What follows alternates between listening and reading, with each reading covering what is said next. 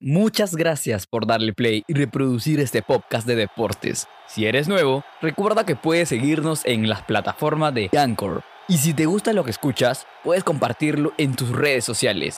Somos Deportivo on Fire. Que empiece el podcast. Rueda y rueda la vida. Rueda y rueda el Bienvenidos una vez más a nuestro programa Deportivo on Fire. Y el máximo de las experiencias deportivas con nosotros.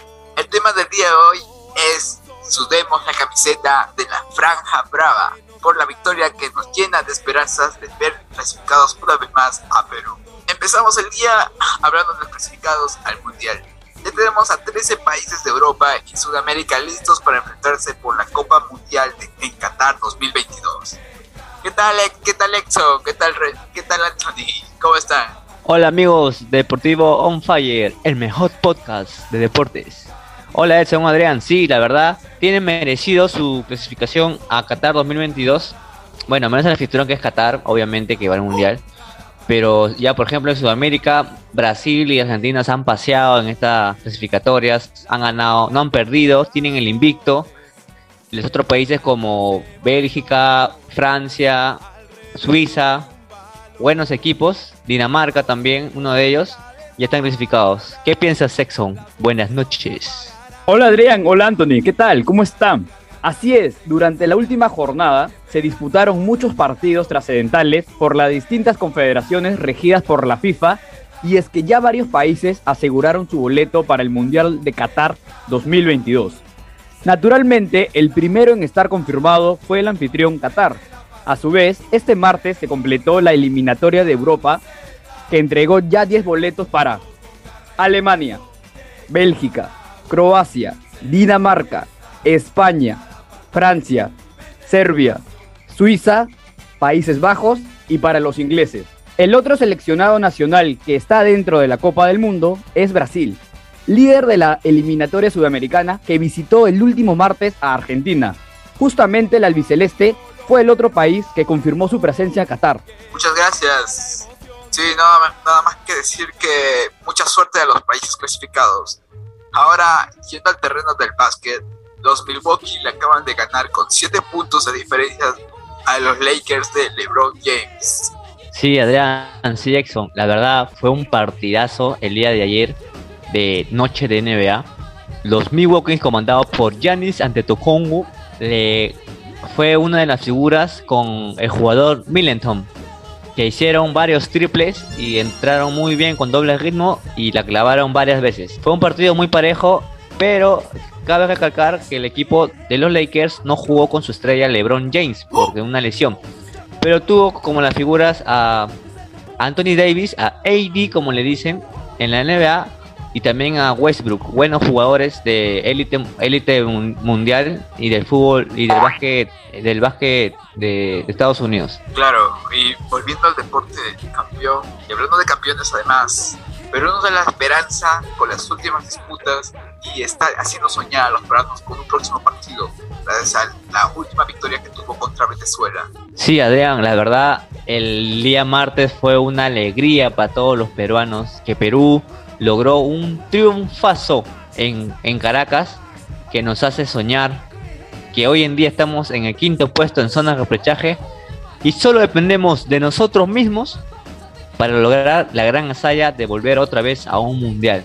Así como lo dicen compañeros, culminó la jornada doble de noviembre y la bicolor queda en el quinto lugar con el mismo puntaje que Colombia, que justamente es nuestro próximo rival. A seguir con esa misma agresividad que nadie nos para. Aún quedan cuatro finales e iremos por todo. ¡Vamos Perú! Que te quiero ver el mundial. Tienes razón, muy interesante todo. Bueno, hoy les traemos invitado a nuestro colega César Perán, especialista en deportes, fundador de la página Deportivo Total. ¿Qué tal César? ¿Cómo estás? Mucho gusto, Adrián. Aquí, tranquilo, feliz por estar en tu programa. Hola César, ¿te pareció que Perú tuvo un buen rendimiento en la fecha doble de la fecha 14? Hola Anthony, eh, sí, me parece que el partido de ayer eh, Perú tuvo un rendimiento flojo durante el primer tiempo eh, porque justamente Venezuela nos asfixió durante casi todo el partido. Salieron con el cuchillo entre los dientes, como se dice, a defender la localidad. Pero afortunadamente en las contras, Perú estuvo mucho más, eh, estuvo con mucho mejor acierto. Y felizmente pudimos llevarnos los tres puntos a casa, ¿no? ¿Y tú crees que esa tridente eh, del medio campo entre Tapia, Peña y Yotun funcionó el primer tiempo o estuvo un poco flojo? Sí, como te decía, eh, creo que es flojo. Eh, los tres no se complementaron bien. De los tres, para mí Tapia fue, fue el más determinante. Se metió mucho en defensiva, tanto como en ofensiva. Para mí fue uno, uno de los mejores del partido. Yotun con un rendimiento regular, y Peña creo que dentro de los más flojitos de todo, ¿no? Así como Peña ha destacado en otros partidos, eh, sinceramente Peña no desent- desentonó en el partido de ayer, ¿no? ¿Consideras que Pedro Galés está entre los mejores arqueros de Sudamérica? Mm, una buena pregunta. Yo creo que sí, podríamos tenerlo como uno de los... Entre que el top de arqueros eh, de Sudamérica, ¿no? De las eliminatorias. Eh, es un arquero que es garantía bajo los tres palos, ¿no? Eh, el partido de ayer, eh, después del segundo gol, este, se nos pudo haber venido la noche. El, partido estaba para, para ajustar, como se dice. Menos mal que, que Gales estuvo muy atento en el arco y pudo tapar algo que, sinceramente, todos pensábamos que no lo iba a tapar, ¿no? Así es, buena actuación de nuestro guardameta nacional. Sí, muy buena actuación. Y hablando también del guardameta, también Cueva tuvo dio mucho de hablar en estos partidos, ¿no lo crees? Y sobre Cueva también, este, ¿cuál es tu opinión acerca del gesto que hizo Cueva en el partido de? El Mm, sin, lugar a duda, sin lugar a duda, Cueva ha sido de esta fecha doble el, el- el futbolista más influyente de la selección. Así como ha hecho también partidos malos y regulares, hay que reconocer que definitivamente un Cueva enchufado y bien físicamente es un crack, definitivamente, ¿no? Respecto al gesto que hizo, bueno, creo que se, se la jugó más que todo como una revancha personal, ¿no? Porque habían, es cierto que siempre hay hinchadas y siempre hay personas que lo critican, y creo que por ese lado se lo tomó, ¿no? Una especie de reivindicación personal. Sí, muy de acuerdo. Hola César, ¿qué tal? Te saluda Exxon Horna. Mi pregunta es, con el rendimiento que muestra Perú hoy por hoy y de cara a lo que se le viene, ¿cuántos puntos crees que podamos sacar? Recordando que nos queda dos partidos de visita y de local. Hola Exxon. Eh, la fecha doble que se nos viene en enero es trascendental para las aspiraciones nacionales, ¿no? Eh, creo que con Colombia en Barranquilla va a ser un partido muy difícil y muy trabado. Ya, ya Colombia viene arrastrando un- una serie de partidos sin meter gol y empatando. Digamos que eso te da una tendencia de que Colombia no sabe finiquitar en área contraria, ¿no? Esperemos que los nuestros puedan estar muy finos en las pocas que tengan, porque vamos a tener pocas y puedan meter las que tengan, ¿no? Y bueno, y jugando el otro partido ya de locales contra Ecuador, tengo que decirte que son tres puntos que tenemos que sacar obligatoriamente, ¿no? Ya les ganamos de visita y los tres puntos jugando de local eh, son vitales para llegar al Mundial. Listo, César. Muchas gracias por tu información. ¿Alguna, alguna página donde te podemos seguir? Sí, eh, podrían seguirme en, en Deporte Total en Instagram. Estamos ahí con una serie de colaboradores, este, compartiendo información sobre la selección peruana y los equipos de fútbol nacionales e internacionales.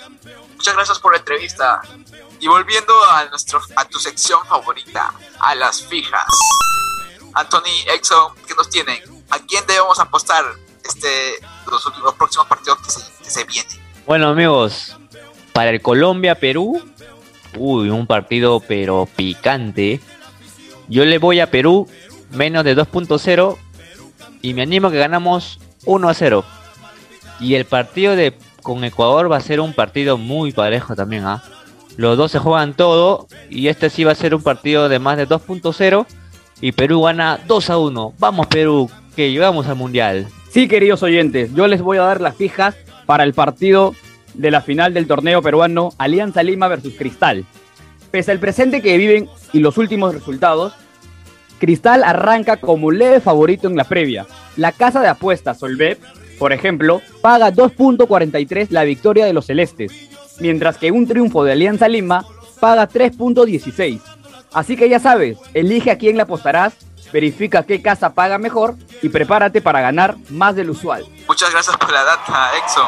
Y muchas gracias a ustedes por escucharnos. Este ha sido el programa del día de hoy. Nos veremos en el próximo capítulo. Muchas gracias compañeros. Una, gracias por permitirme estar de nuevo acá en el podcast de Deportivo On Fire, el mejor podcast de deportes. Hasta luego. Y nos vemos en un próximo episodio. Nuestro pueblo está esperando la victoria nacional. Juguemos con garra y coraje y a darse enteros hasta el final.